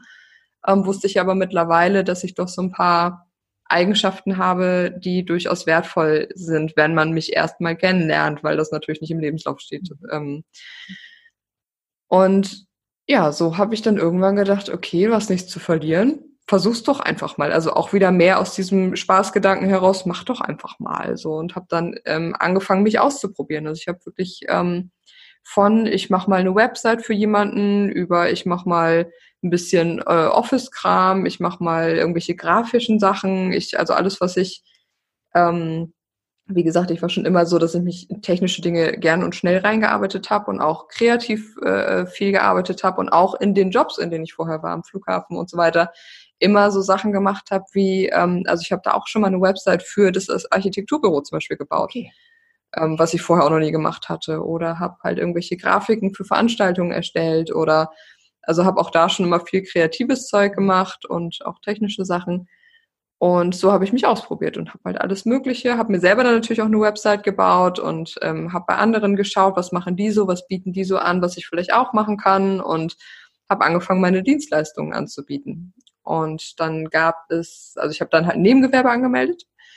Und dann gibt es oder gab es damals ähm, auch so Facebook-Gruppen, wo sich dann virtuelle Assistenten mit ihren Kunden sozusagen getroffen haben oder wo dann inseriert wird, äh, wir suchen virtuelle Assistentin für und so. Und da habe ich relativ schnell damals meine ersten Kunden gefunden. Also ähm, und ja, das waren so zwei, drei, vier Kunden, die, äh, mit denen es auch wirklich Spaß gemacht hat, für die ich dann längerfristig auch arbeiten konnte. Da habe ich dann die unterschiedlichsten Dinge gemacht. Also für die eine Kundin habe ich Newsletter versendet und Blogbeiträge äh, geschrieben und eingepflegt und ich habe für den nächsten ähm, habe ich Anrufe getätigt. Äh, also es kann ja auch, wie, wie, gesagt, ganz klassische Assistenzaufgaben sein. Mein größter Kunde allerdings ähm, hatte halt viel mit Podcasts zu ah, tun. Ah, ja. Und über den bin ich tatsächlich an das Thema Podcasts gekommen. Und da musstest du dich auch hineinarbeiten. Genau, da habe ich, der, der hat mich sozusagen nach und nach so ein bisschen in diese Welt eingeführt des, des Podcasts. Also ich habe auch ganz klassische Sachen für den gemacht, aber habe natürlich schon ganz viel mitbekommen. Und äh, irgendwann kam dann auch der Tag X, wo ich dann das erste Mal eine Tonspur geschnitten habe, wo ich dann äh, mich, mich ähm, also in diese ganzen technischen Themen zum Thema Podcast auch selber einarbeiten konnte und da habe ich dann wirklich sehr, sehr schnell Blut geleckt. Ähm, also das war so, dass ich relativ schnell gemerkt habe, das ist es irgendwie, was dir richtig Spaß macht. Und diese ganzen Office-Geschichten wurden plötzlich sehr uninteressant, schlagartig, weil ich wusste, das ist es. Kannst du das mal beschreiben Und, vielleicht? Was war das denn? Was macht denn Podcasts so spannend? Ähm, also für mich war es, glaube ich, eine Kombination aus ähm, also Musik war für mich schon immer wichtig. Also man hantiert ja auch viel mit Musik darum. Äh, man schneidet Tonspuren. Also ich ähm, bin von Natur aus, glaube ich, ein sehr auditiver Mensch. Also ich höre gerne und äh, dementsprechend dieses dieses Zusammenschneiden von, von Puzzleteilen. Also der Kunde gibt sozusagen vor, äh, die Musik finde ich toll, das habe ich eingesprochen, guck mal und äh, wir basteln dann zusammen Cover und also ich konnte ganz viele meiner Skills dort, glaube ich, einbringen, ähm, dass ich zum einen diese, dieses empathische dem Kunden gegenüber, dass ich relativ schnell äh, rausfilter, worum geht's dem Kunden Ne, dass ich, dass ich einfach sofort, diese, wenn der mir beschreibt, was er möchte, dieses komplette Bild vor Augen habe, was, was der Kunde sich da vorstellt und worum es ihm geht und, und, und also dieses, ja, dieses Empathische, mhm. glaube ich, ähm, gut einbringen konnte und gleichzeitig aber auch mein, ähm, ja, dieses Technische, also durch das Tonspurenschneiden und, und äh, was dann halt technisch so dahinter steckt, ähm, das befriedigen konnte und auch gleichzeitig aber mit der Musik und auch das, das äh, Cover, wieder dieses grafische, mhm. kreative. Ähm, also es war, glaube ich, einfach die Kombination aus vielen Dingen, die ich unheimlich gerne mache, ähm, in einer Tätigkeit und nachher diese ganzen Puzzleteile zusammen zu einem werden zu lassen. Ne? Also man, man, so fühlt sich das immer an, als wenn ich dann so die Puzzleteile aus allem, was ich gerne mache, zusammen in eine Kiste packe und dann kriegt dieser Podcast plötzlich so sein, sein Gesicht. Ja, ja. Oder sein Charakter. Ich glaube, das war's, ähm, wo ich gemerkt habe, das passt einfach total zu mir und das, das bin total ich irgendwie, dieses Thema. Und ja. Genau. Und das war dann der Zeitpunkt, wo du gedacht hast, Mensch, das könnte ich ja jetzt auch professionalisieren, dass ich das alleinig anbiete. Genau. Also ich hatte zu dem Zeitpunkt meinen äh, Job im Architekturbüro gekündigt, ungefähr so auch zu dieser Zeit, weil ich relativ schnell gemerkt habe, dass ich das so irgendwie, das, das innerlich konnte ich nicht lange. Also dieses mich, mich so zu so zerteilen. Ne? Da bin ich die Assistentin im Architekturbüro, da bin ich plötzlich die Podcastfrau. Irgendwie so, dass das irgendwie ging, ging für mich irgendwie nicht lange gut. Du musstest ja auch für dich sorgen. Ne? Du wusstest ja jetzt, was passieren kann, wenn man sich übernimmt, wenn man wieder irgendwo hineingerät, wo man ja, genau. Also mein Körper ist da definitiv auch ähm, empfindlicher geworden, sag ich mal, dass der sich früher meldet, dass er sich deutlicher meldet und mir relativ deutlich signalisiert, äh, Achtung, hier ist gerade irgendwas nicht in Ordnung, guck mal hin. Ja, und du aber jetzt auch die Bereitschaft hast, ne, die Signale zu erkennen. Absolut. Und äh, weil sie aber auch wesentlich deutlicher sind, weil ich wahrscheinlich ähm, gelernt habe, hinzuhören und hinzugucken und viel, viel mehr ja bei mir bin auch. Und ähm, nicht mehr so im Außen, also nicht mehr, ich mache jetzt etwas für andere oder möchte da irgendwem gefallen oder irgendwie funktionieren, sondern ich mache ja alles, was ich tue, nur noch für mich. Mhm. Und ähm, das ist ja, das ist ja so der, der große Unterschied, ne? dass ich dann natürlich auch merke, wenn da in mir irgendwas nicht nicht funktioniert oder sich wehrt oder sich komisch anfühlt oder so, dass ich dann auch relativ schnell Entscheidungen getroffen habe. Also in den letzten Jahren sowieso dann immer relativ schnell, teilweise auch drastische Entscheidungen getroffen habe, ähm, um das sofort wieder ins Lot zu bringen, was dann nicht in Ordnung ist. Und ähm, auch wenn das manchmal bedeutete, dass ich wirklich große Durststrecken hatte, auch finanziell, das kam immer und immer wieder vor. Aber äh, das war immer zweitrangig irgendwie. Und äh, natürlich wäre es wesentlich entspannter gewesen, das neben dem Job weiter aufzubauen. Ne? Also finanziell wäre es definitiv wesentlich entspannter geworden.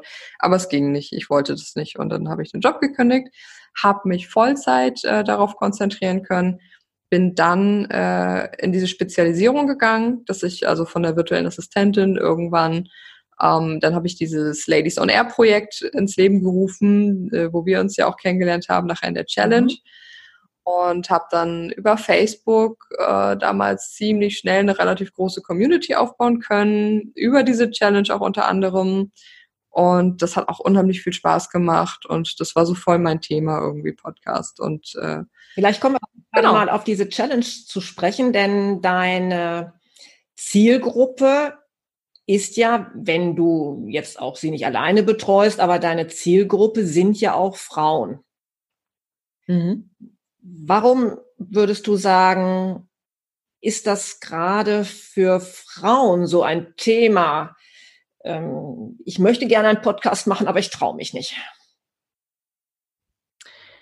Ich glaube, ähm, also erstmal, es gibt Männer sowohl, ja, es gibt, es gibt schon auch Männer, die sich bei mir melden, die einen Podcast machen wollen. Aber da ist es weniger das Ich traue mich nicht, sondern da ist es mehr dieses ganz sachliche, ich habe keine Zeit dafür oder ich habe keine Lust, mich da reinzuarbeiten oder so, ne? Das ähm, dieses Ich traue mir das nicht zu, sind tatsächlich eher die Frauen. Das äh, ist so. Und ich habe aber jetzt unheimlich viele Frauen schon bei mir irgendwie im, im Prozess gehabt, wo ich noch nicht eine erlebt habe, die das mit der Technik nicht auf die Ketten bekommen hat. Und das auch in relativ kurzer Zeit. Und äh, dann jedes Mal natürlich dieser große Überraschungseffekt da ist. Auch so schwer ist das ja gar nicht, wenn man es mal einmal gemacht hat. Ne? Die eine braucht ein bisschen, bisschen mehr Übung, die andere ein bisschen weniger, je nachdem, wie äh, technikaffin man dann noch ist. Und ähm, trotzdem glaube ich äh, aus der Erfahrung heraus, dass es, dass es Glaubenssätze sind, dass das wirklich nur ausschließlich Glaubenssätze sind, die einem irgendwie unbewusst eingetrichtert wurden, dass Frauen das mit der Technik nicht so haben. Mhm. So sei es der Papa, ne, der dann immer, ach, Frauen und Technik, diese klassischen Sprüche loslässt, sei es die Mama, die es für die vielleicht selber irgendwie sich sowas nicht zutraut und ähm, mhm.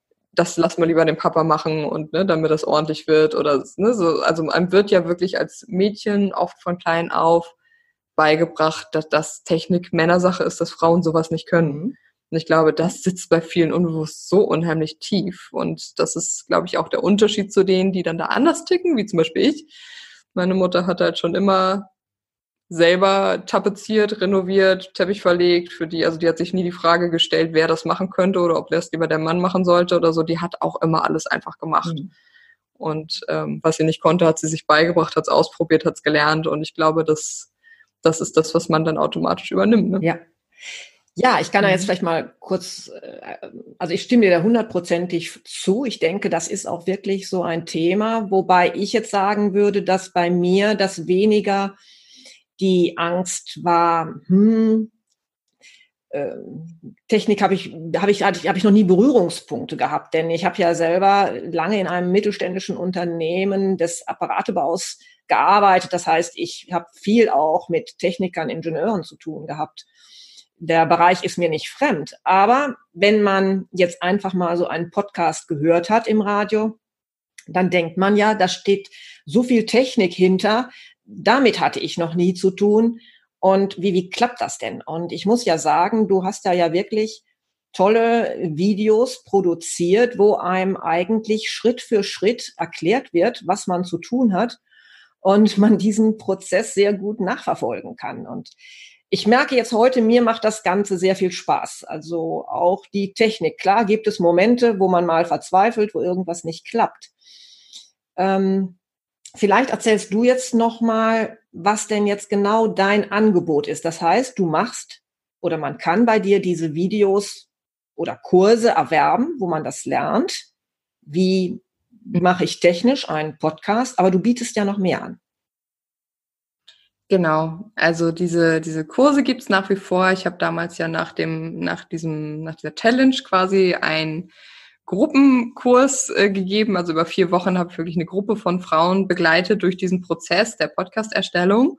Und in diesem Zeitraum sind dann natürlich viele Videos entstanden, wo ich die Dinge erklärt habe. Und ähm, ich glaube, dass dass das eine schöne Kombination ist, kann ich heute sehr selbstbewusst sagen, dass das eine gute Kombination ist, dass ich halt diese, diese technischen Dinge einfach ähm, relativ und relativ viel Leichtigkeit rüberbringen kann, weil sie mir eben selber leicht fallen und weil ich aber auch eben dieses, ähm, ich glaube, was ich, was ich halt auch gut kann, ist einfach mich da in etwa reinzuversetzen, wie jemand denkt, der das noch nie gesehen hat. Ja. Also ich glaube, das ist oft der Unterschied, wenn es ein Mann erklärt oder ob es eine Frau erklärt, weil der Mann oftmals so kleine Dinge überspringt, wo die Frau dann da sitzt und sagt, Moment, wo hat er jetzt geklickt? Also wie hat er das, also was für den Mann jetzt so selbstverständlich dann mhm. ist. Ähm, ich glaube, da bin ich ganz gut drin, ähm, genau, da so wirklich die, diese einzelnen Minischritte mit den Leuten zu gehen und mich da rein zu versetzen, äh, was die brauchen, was, wie die das erklärt haben müssen, damit sie es wirklich nachvollziehen können, nicht so viele technische Begriffe zu benutzen, sondern wirklich so dass man es auch wirklich versteht und weiß, was man da tut und warum man das tut. Und äh, hm. äh, genau, ich glaube, das ist, das ist äh, mir da sehr zugute gekommen, dass ich das kann, weil das wirklich vielen Frauen viele Aha-Momente beschert hat. Ja. Auch in dieser Gruppe relativ schnell, dass das eben alles nicht so kompliziert ist, wie das oft dargestellt wird. Mhm. Und äh, genau, diese ganzen Videos, die dort entstanden sind, gibt es mittlerweile in Form von Online-Kursen auf meiner Seite. Die habe ich so ein bisschen auseinandergebröselt, dass jeder so zu dem, was er braucht, äh, äh, den richtigen Kurs findet. Und äh, genau, die kann man erwerben, wenn man die ganze Technik selber lernen möchte.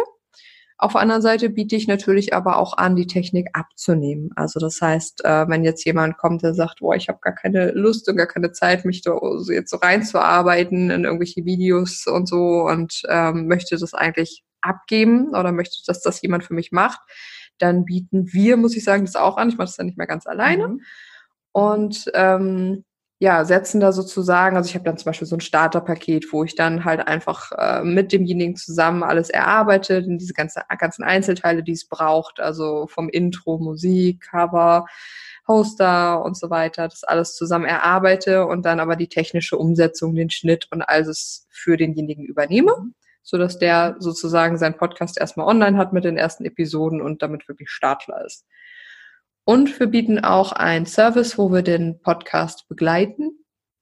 Das heißt, ähm, auch laufend den Prozess unterstützen. Das heißt, unser Kunde macht im Endeffekt nur noch die Aufnahme und wir übernehmen dann den Schnitt und das Hosting und äh, die Veröffentlichung und alles, was dazugehört und äh, darüber hinaus auch das Marketing, wenn es gewünscht ist. Also wir haben durchaus auch Kunden, die dann nur noch einmal in der Woche ihren Podcast einsprechen und wir dann nicht nur die, die Episode veröffentlichen, sondern dazu auch noch einen Blogartikel schreiben, einen Newsletter schreiben, Social Media Posts machen und äh, die Leute also die Möglichkeit haben, eigentlich ihr komplettes Online-Marketing darüber auszulagern. Die zahlen dann monatlichen Betrag und sprechen dann nur noch ihre, ihre Episoden ein und wir machen den Rest. Hab dafür mittlerweile selber zwei virtuelle Assistentinnen, die dann halt die Kunden zugeordnet bekommen und ähm, genau. Und das ist, das ist das Schöne jetzt, dass ich halt für mich auch unheimlich viel durch diesen ganzen Weg, den ich da gemacht habe, unheimlich viel über mich selber gelernt habe, also über die Dinge, die ich gut kann, über Dinge, die mir eher schwer fallen, die es durchaus auch gibt und äh, die mir durchaus auch jetzt manchmal noch ähm, auffallen und wo ich aber merke, ähm, wie wichtig das ist, dass man eben für sich etwas findet oder einen Weg findet, ähm, der zu, zu einem selber passt, zu den selbst, zu den eigenen Bedürfnissen passt und zu den eigenen Stärken und Schwächen passt. Und bei mir ist das zum Beispiel, ich bin halt eine Scanner-Persönlichkeit, also okay, dem einen oder anderen sagt noch mal eben erklären, was ist ein Scanner? Also Scanner sind ja Menschen, die sehr, sehr viele Interessen haben und äh, denen es manchmal schwer fällt, muss man ja sagen, das ist ja, das kann das Problem sein, die zu kanalisieren. Das heißt, man beschäftigt sich mal gerne mit dem und man beschäftigt sich gerne mal mit dem und letztlich bringt man vielleicht, wenn man Pech hat, nicht so richtig zu Ende, ne? sondern man muss sich dann manchmal genau. so fokussieren und sagen, nein, das machst du jetzt. Genau. Und ich habe, ähm, also ich habe jetzt in unserem Gespräch, muss man dazu sagen, alle kleineren Stationen übersprungen. Ne? Das ist alles, was ich jetzt erzählt habe, war noch nicht mal alles, was ich gemacht habe. Ja. Ja. Ähm, das, ich glaube, dann würden wir hier in drei Stunden noch sitzen, wenn ich das noch alles erzählen würde. Aber es ist natürlich auf der einen Seite ist es natürlich schön, weil man sich relativ schnell für, für viele Dinge begeistern kann und äh, ja, wie man ja an mir sieht, auch reinarbeiten kann und sich neue Dinge und Rollen auch einspielen kann. Und es ist alles total schön und bringt natürlich viele Möglichkeiten mit sich, aber auch wirklich viele Schwierigkeiten. Also wenn, gerade wenn man das selber noch nicht erkannt hat, was das Problem ist oder wie man selber funktioniert, das noch nicht so richtig verstanden hat, ähm, dann führt es auch oft zu ähm, zum Gefühl von Versagen, ne? weil man dann irgendwie das Gefühl hat, man reißt ständig Baustellen auf und bringt sie nicht zu Ende. Kommen dann ja keine Erfolgserlebnisse, ne? weil man ja nichts fertig genau. Ne? Genau. Und ich habe echt viele Dinge angefangen, ähm, wo, wo ich dann im Nachhinein gedacht habe, da, wo es eigentlich hätte richtig losgehen können, wo es richtig gut geworden wäre, hast du wieder abgebrochen. Da hast du plötzlich die Motivation verloren, keine Lust mehr gehabt oder sowas. Und man kann sich dann auch nicht immer zwingen. So, wenn der ganze Körper sagt irgendwie, nee, es geht nicht mehr, ich will das nicht mehr, dann, dann funktioniert es ja auch nicht mehr. Und es soll ja leicht sein. Und jetzt habe ich zum Beispiel für mich daraus auch gelernt, ähm, zum einen, ich brauche immer unterschiedliche Sachen. Ich kann nicht nur die eine Sache machen. Das wird mich nie glücklich machen. Diese unterschiedlichen Sachen müssen aber nicht zwingend alle in meinem Job stattfinden, sondern ich kann durchaus auch ein Hobby haben, ich kann durchaus auch Interessen haben oder ich kann auch zwei verschiedene Einnahmequellen haben, die völlig unterschiedlicher Natur sind. So, ich muss nicht, also ich muss mich nicht in diese Rolle einfinden, zu sagen, ich bin jetzt die Frau, die Podcasts schneidet und mache nichts anderes mehr. Mhm. Sondern ich kann das machen und vor allem, wenn es mir nicht merke, dass es Tätigkeiten gibt, die mir langfristig schwerfallen durchzuhalten, dann gibt es ja auch die Möglichkeit, sich Unterstützung zu holen. Und das ist das, was ich jetzt gemacht habe, warum es mittlerweile, ja, warum ich es Agentur nennen kann äh, mittlerweile, weil ich merke, ähm, wenn ich Neukunden habe, so dieses, dieser ganze anfängliche Prozess, die Kunden einzuarbeiten, bis der Podcast steht, die ersten zwei Monate sie zu begleiten, die ersten Episoden zu schneiden und so, das ist alles cool. Es macht mir alles unheimlich viel Spaß. Und dann irgendwann würde es anfangen, irgendwann mich zu langweilen. Mhm. Und äh, dafür habe ich meine virtuelle Assistentin, die das dann in, an dem Punkt übergeben bekommt, die ein sehr, sehr genaues Onboarding bekommt, so und so und so muss es bitte für die Kunden sein. Es wird auch am Anfang ein bisschen kontrolliert und so. Aber das sorgt dafür, dass ich nie in die Langeweile komme, sondern dass ich immer wieder mit neuen Dingen zu tun habe, dass ich äh, mich mit den Dingen beschäftigen kann, äh, mit denen ich Spaß habe. Wenn ich Lust auf Grafiken habe, dann kümmere ich mich äh, marketingtechnisch mehr um Pinterest und kann mich da ja auch ganz viel austoben und so finde ich es einfach unheimlich wichtig, dass man sich selber mal kennenlernt. Ne? So, so was, was brauche ich, um langfristig dabei bleiben zu können und glücklich zu sein? Und ja, was sind die Schwächen und wie kann ich, wie kann ich diese Schwächen aber irgendwie ausgleichen oder wie kann ich meinen Joballtag so so gestalten, dass es zu mir passt und dass es mir gefällt und äh, nicht andersrum. Also dass man nicht sich und sein Leben dem Job anpasst, sondern so ein bisschen andersrum. Wenn du jetzt dann deinem früheren Ich so einen Rat geben würdest oder müsstest, wie man vielleicht sein Berufsleben etwas einfacher gestalten kann, was würdest du denn dann sagen? Hm. Ich glaube, ich würde nichts anders machen. Du hast diesen Prozess auch einfach gebraucht. Ja, weil ne? ich mir sehr, sehr sicher bin, dass alles zu dem Zeitpunkt kommt, wo man dafür bereit ist. Und wäre, ähm, hätte mir vor drei Jahren jemand gesagt, oder vor fünf Jahren jemand gesagt, hier hast du eine Podcast-Agentur, hätte ich den mit großen Augen angeguckt und hätte gesagt, was soll ich damit? Und äh, so wäre es auch mit jedem anderen Schritt gewesen. Also jeder Schritt kommt zu dem Zeitpunkt, wenn man selber dafür bereit ist. Und ähm, hätte ich den Burnout nicht gehabt, dann wäre ich auch nicht die Person, die ich heute bin, weil logischerweise braucht es manchmal so einen Tiefpunkt. Also muss es erstmal richtig wehtun, damit man eben aufwacht, damit man richtig hinguckt und damit man sich mal überhaupt mit sich wirklich auseinandersetzt. Und ähm, das war mega, das war, war die wichtigste Zeit überhaupt, dieser Burnout. Wenn du dann jetzt, also ich, zu mir kommen ja auch ähm, junge Menschen, die vielleicht ebenso wie du nach einer Ausbildung feststellen, das war's nicht, oder die ihr Studium abbrechen möchten, weil sie merken, das macht mir gar keinen Spaß.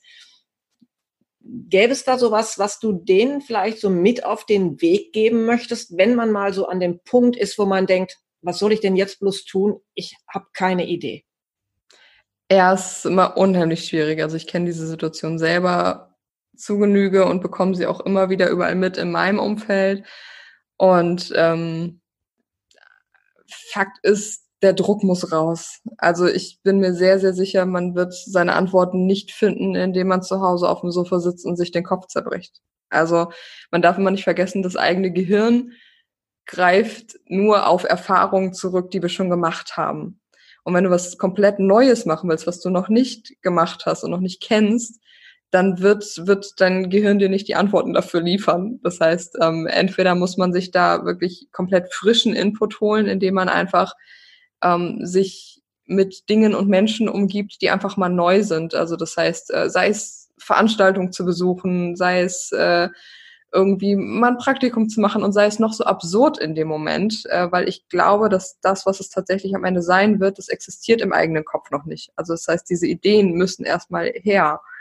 Und ähm, also ich wäre im Leben doch nicht von alleine drauf gekommen, mich am Flughafen zu bewerben oder ich hätte, ich wusste vor fünf Jahren nicht, was ein Podcast ist, um ehrlich zu sein. Also das sind ja alles Dinge, Step eins führt zu Step zwei und ähm, natürlich soll man groß träumen und groß denken, aber im Endeffekt immer überlegen, was kann ich jetzt hier in diesem Moment tun? Ne? Was kann ich jetzt tun? Gibt es vielleicht Interessen, die ich schon als Kind hatte? Oftmals sind die Verknüpfungen ja auch wirklich zur Kindheit da. Wenn du sagst, ähm, ich habe als Kind schon immer unheimlich gern gemalt, ich habe als Kind schon immer gern Musik gemacht, ich habe schon immer gerne meine Stimme auf Kassette aufgenommen oder sowas. Und da sind oftmals echt irgendwelche Verbindungen, wenn man überlegt, was, ne, was, wo habe ich mich als Kind schon drin? Frage bei mir im Coaching. Ja.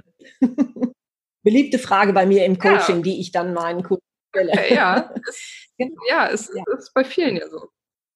Genau, also da irgendwie nochmal hinzugucken, wo drin konnte ich mich schon, schon immer verlieren. Also wo bin ich wirklich so ähm, meditativ mit mir und, und die Zeit fliegt und irgendwann guckt man auf die Uhr und erschreckt sich. Also ne, so, so, so klassische Sachen. Und ja, und dann sich einfach mal mit den Dingen mal wieder ein bisschen zu beschäftigen. Also einfach mal den Druck rauszunehmen, dass man jetzt dazu sofort die mega Job-Idee finden muss. Nur, nur weil ich gerne male, muss ich jetzt hier, zack, was kann ich da beruflich mitmachen, wo, wie kann ich da mein Geld mit verdienen, sondern erstmal einfach mal wieder ein bisschen mehr mit beschäftigen, mal ein bisschen mehr Zeit investieren, Energie in das, was wirklich Spaß macht, in das, was Freude macht und einfach loszurennen. Ja, losrennen. Also das ist das, was ich, glaube ich, den meisten immer sage. Renn los. Also sitz nicht auf dem Sofa und denk drüber nach und zerbrech den Kopf und google und weiß nicht was, sondern renn los und mach irgendwas. Und aus Schritt eins ergibt sich Schritt zwei und alles kommt zur richtigen Zeit. Und Berufsfindung ist ein Prozess, ne? Nichts passiert von heute auf morgen. Absolut. Und das ist das, was die meisten, glaube ich, versuchen, ne? dass die dann da sitzen und, und auf die Idee warten, ne? dass jetzt irgendwie die Erleuchtung kommt und zack, das will ich jetzt. Und das ist dann das eine Ding, was ich mein Leben lang durchziehe. Und Blödsinn. Also wir Menschen verändern uns und ich glaube, dass es auch wichtig ist, dass wir unser Umfeld und auch unseren Job ähm, mit verändern, sag ich mal. Also entweder umgestalten oder auch tatsächlich mal einen ganz anderen Weg einschlagen. Also ich finde, wir sind raus aus diesem Zeitalter, wo man sein Leben lang diesen einen Job bis zur Rente machen muss. Also Rente. Ja. Ich glaube, bei mir wird sowas gar nicht geben. Christina, also ich bedanke mich sehr für dieses äh, tolle und auch offene Interview, dass du uns so von deinem Weg in den Deta Details auch erzählt hast.